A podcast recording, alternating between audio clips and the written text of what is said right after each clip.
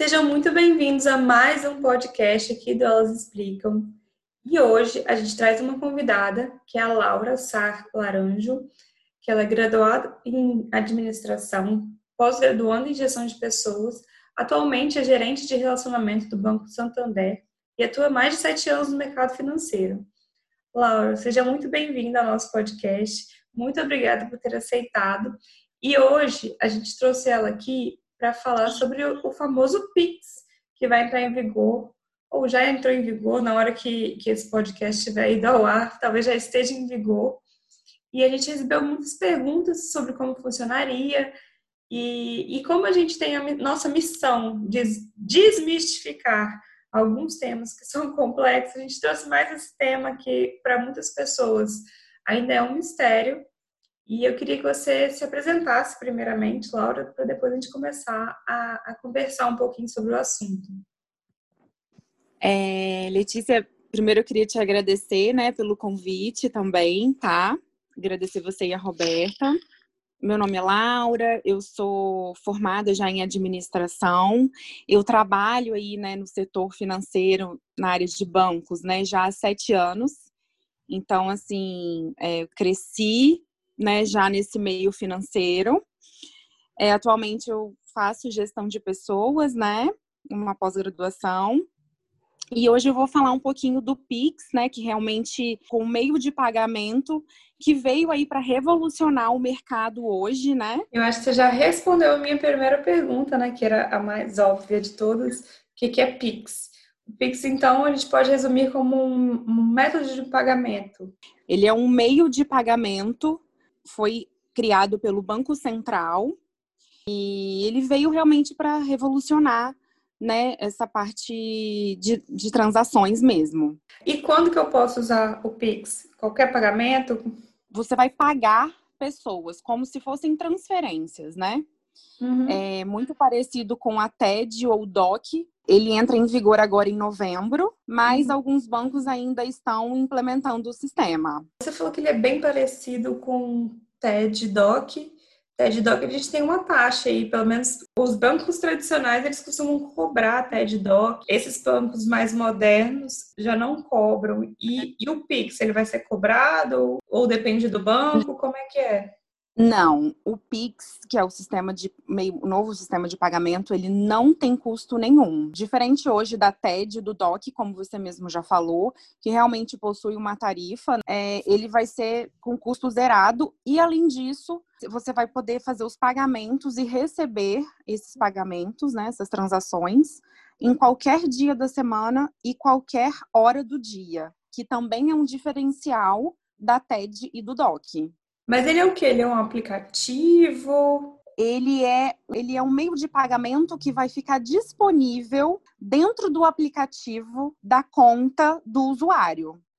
Ou seja, é necessário você ter uma conta, você vai utilizar a conta atual que você já tem, o usuário já vai utilizar a própria conta e vai dentro da conta estar disponível esse meio de pagamento. E aí, que eu tenho visto as notícias pedindo para a gente cadastrar chaves. O que, que, são essas chaves? Letícia, as chaves, elas são como se fossem apelidos para identificar cada usuário. Então, assim, essas chaves, elas podem ser até cinco chaves por usuário na pessoa física e até 20 chaves por usuário na pessoa jurídica. Essas chaves, elas podem ser o CPF, o e-mail, o telefone, ou você pode cadastrar também uma chave aleatória, que é um código alfanumérico que você pode criar para você ter mais privacidade na hora de você passar essa informação para o outro usuário que você de repente quer receber esse valor, para não precisar repassar um dado seu. Entendi. Podem ser cadastrados cinco chaves, mas se eu quiser cadastrar uma só, eu posso cadastrar uma só. Porque eu tenho Perfeito. costume de utilizar a mesma sempre. Não siga o meu exemplo, mas eu tenho costume de cadastrar sempre a mesma chave para tudo. Então, se eu quiser só cadastrar o meu e-mail ou o número de telefone, eu posso cadastrar só um desses. A chave ela é justamente para simplificar nesse sentido, porque você pode cadastrar ou um apelido, né, ser o que você vai fazer de, de alfa, um código alfanumérico, ou você vai passar o seu CPF ou o seu e-mail ou o seu telefone, que são dados que de fato a gente já sabe, né? A gente não vai uhum. precisar decorar mais uma coisa. Ele vem realmente bem simplificado nesse sentido. Então, chave não é uma senha, chave é uma identificação sua. Perfeito. É uma identificação sua do seu login, exatamente. Laura, como que eu faço para cadastrar essa chave? Essa chave, ela vai ficar disponível dentro da opção Pix no seu aplicativo. Quando você vai entrar na opção Pix no seu próprio aplicativo do seu banco, ele vai pedir, ele já vai ter a opção para você cadastrar as chaves. Então, ele vai estar informando a sua chave, o seu e-mail, o seu telefone, o seu CPF, e você vai selecionar qual chave você quer cadastrar. Como que o banco tem esses dados? Esses dados são cadastrados na abertura da conta ou você mesmo pode alterar eles. Então esses dados eles são puxados do seu cadastro de onde você tem conta. Beleza, eu cadastro a minha, minha chave Pix, né, no meu banco. Existe essa possibilidade de fazer uma portabilidade entre bancos ou eu troquei de banco, eu tenho que trocar de chave? Existe sim. É possível você fazer a portabilidade da sua chave atual do sistema Pix do seu banco atual para outro banco. Você pode fazer o que a gente chama de portabilidade. Perdi a senha do e-mail, perdi o celular, tive que trocar de celular se isso acontecer, eu fico sem chave ou eu consigo recuperar? Primeiramente, Letícia, a gente já orienta os clientes a cadastrarem o máximo de chaves possíveis, justamente para, primeiro, evitar esse tipo de transtorno, e segundo, se você tiver uma alteração no seu número de celular ou você quiser cadastrar um outro celular, você vai até o seu banco, né? E você vai atualizar o seu telefone, você vai atualizar o seu e-mail. E automaticamente você vai cadastrar o novo dado que você fez alteração. Inclusive, Letícia, uma outra forma também de você usar o Pix pode ser através do QR Code. Você ah. gera um QR Code seu, do, do usuário, e ele pode ser um QR Code estático, que é utilizado para vários pagamentos, ou um QR Code dinâmico, para apenas um pagamento. Ah, eu, eu já vi isso em outros aplicativos é, de pagamentos digitais, que eu já vi em alguns lugares que o próprio estabelecimento já deixa o QR Code fixo na frente, né, onde paga pelo cartão. Sim. Já deixa impresso o QR Code, eu já vi então vai ser a mesma coisa. Sim, e dessa forma otimiza a operação financeira, porque você pode enviar para o outro usuário o seu QR Code, né? Uhum. Para ele efetuar o pagamento. E quando ele puxar, quando o usuário for, for pagar o outro usuário, já vai puxar automaticamente todos os seus dados. Ou seja, vai diminuir a chance de risco de você por exemplo, digitar um dado errado. Hoje, quando você faz TED Doc, você tem que ter agência, banco, CPF, pelo menos do. E o nome completo. Agora, só com a chave ou com o QR Code, já vai puxar todos os dados. Então, isso vai acabar com, com esse tipo de erro, né? Uhum. Entendi. Mas e, e se mesmo assim eu errar? e eu transferi é, essa chave Pix para uma outra conta que não era a conta que eu queria. Nesse caso, eu consigo fazer estorno? Não consegue. De fato, Letícia, quando você faz uma transferência, um pagamento, um depósito para uma outra pessoa, a partir do momento que o dinheiro caiu na conta dessa, dessa pessoa, independente se foi um erro seu, enfim. O banco não consegue, ele na verdade ele não pode é, estornar essa transação, porque você imagina que todo o dinheiro que cai na sua conta, se o banco estorna, se existe essa possibilidade, então ele tira toda a credibilidade do sistema financeiro. Né? Então, se eu uhum. vou num estabelecimento, eu faço uma compra, eu pago e eu peço para o banco estornar, por exemplo, acaba com toda a confiabilidade. Nesse caso, o que, que a gente orienta? É, se for uma, uma transferência errada do mesmo banco, você entra em contato com seu gerente para o gerente entrar em contato com a pessoa que recebeu o dinheiro erra, erroneamente e é fim de contar com a, com a boa ação dela, de fato, de devolver esse dinheiro. Caso é, a pessoa realmente haja de má fé, existe, é, Letícia, uma obrigatoriedade que tem né, até no Código Civil Brasileiro, Sim. no artigo 964, que tem que aquele que que fala que aquele que recebeu o que lhe não era devido fica obrigado a restituir, né? Você que é dessa área de direito, né? Sim, então, sim. Assim, a gente orienta, se de tudo a pessoa não conseguir reaver esse valor, tá? É, a gente orienta a fazer, de fato, um boletim de ocorrência e a fim de, de repente, entrar com, não sei se cabe, de repente, uma ação civil, né, nesse sentido. Posso pagar qualquer coisa no Pix? Sim, ele não vai ter limite de valor. Ele não tem necessariamente um limite. Só que o banco, dependendo do valor, né, existe hoje uma área de risco. Todo banco ele tem uma área de risco. Então, dependendo da transação, do valor que você fizer, pode ser que você precise, de fato, é, da liberação do banco. Entendi. informar ao banco na área de risco para fazer essa liberação. Assim como é em todas as transações, quando você faz um pagamento no cartão de crédito, é mais alto, às vezes o banco de fato não libera, ou, né, enfim. Para utilizar esse serviço do Pix, eu preciso ter conta em banco ou qualquer pessoa pode, pode utilizar para pessoas que só têm as chamadas é, carteiras digitais? Eu posso só ter conta nesse, nesses sistemas ou preciso ter conta num banco?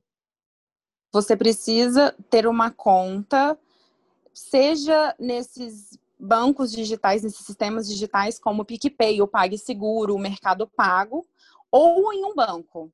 Pode ser uma conta poupança, pode ser uma conta corrente individual ou conjunta, é, mas você tem que ter um meio de onde vai sair esse valor, porque o Pix, na verdade, ele fica dentro da sua conta ele não é um sistema individual, autônomo, uhum. entendeu? Sobre isso, o que, que você acha? Você acha que o TED e DOC vão sumir ou vão continuar como, como se fosse uma segunda opção para os usuários? É, primeiro a gente precisa entender e realmente esperar para ver como vai ser a implantação desse sistema novo.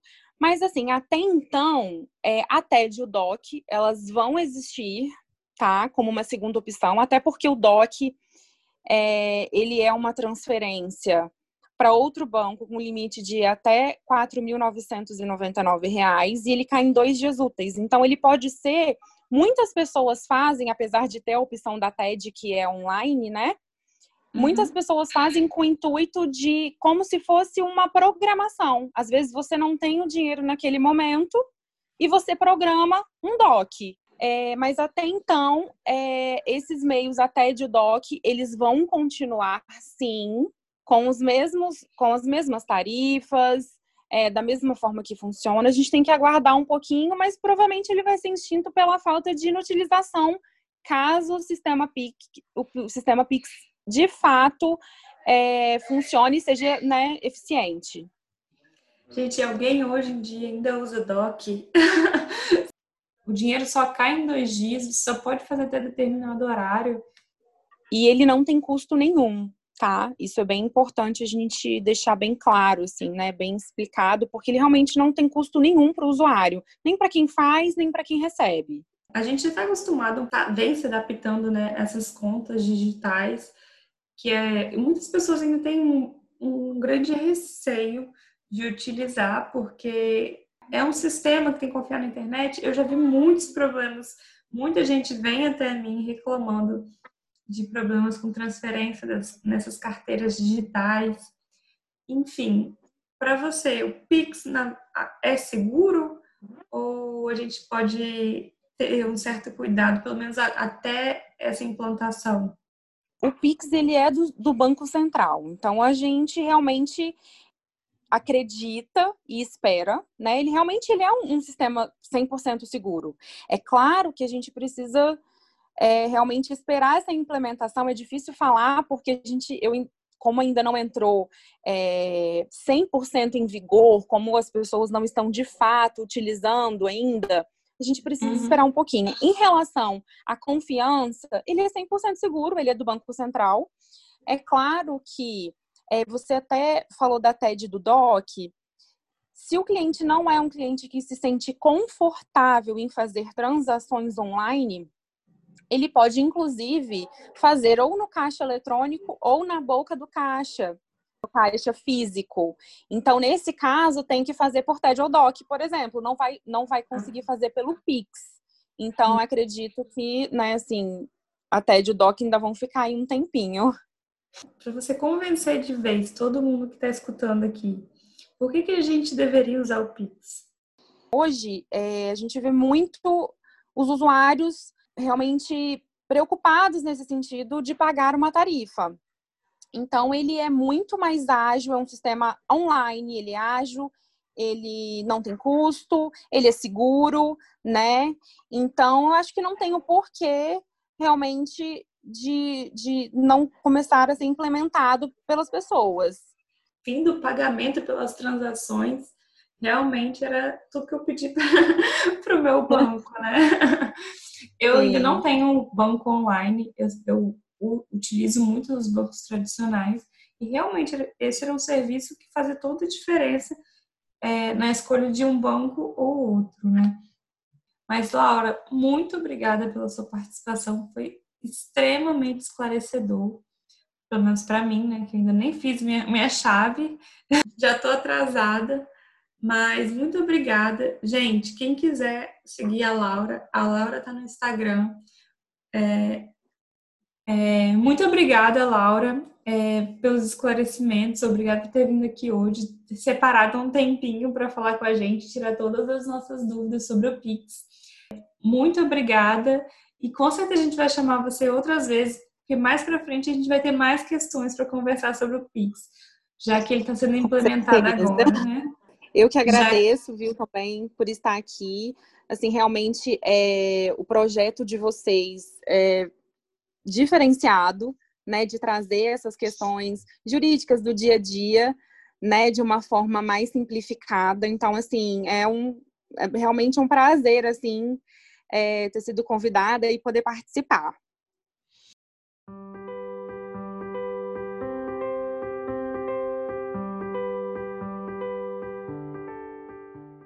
Muito obrigada a você que nos escutou até agora. Nossa conversa não termina aqui. Ela continua no nosso Instagram, onde a gente explica tudo que você precisa saber sobre direito e atualidades. Nos sigam lá, arroba elas explicam underline.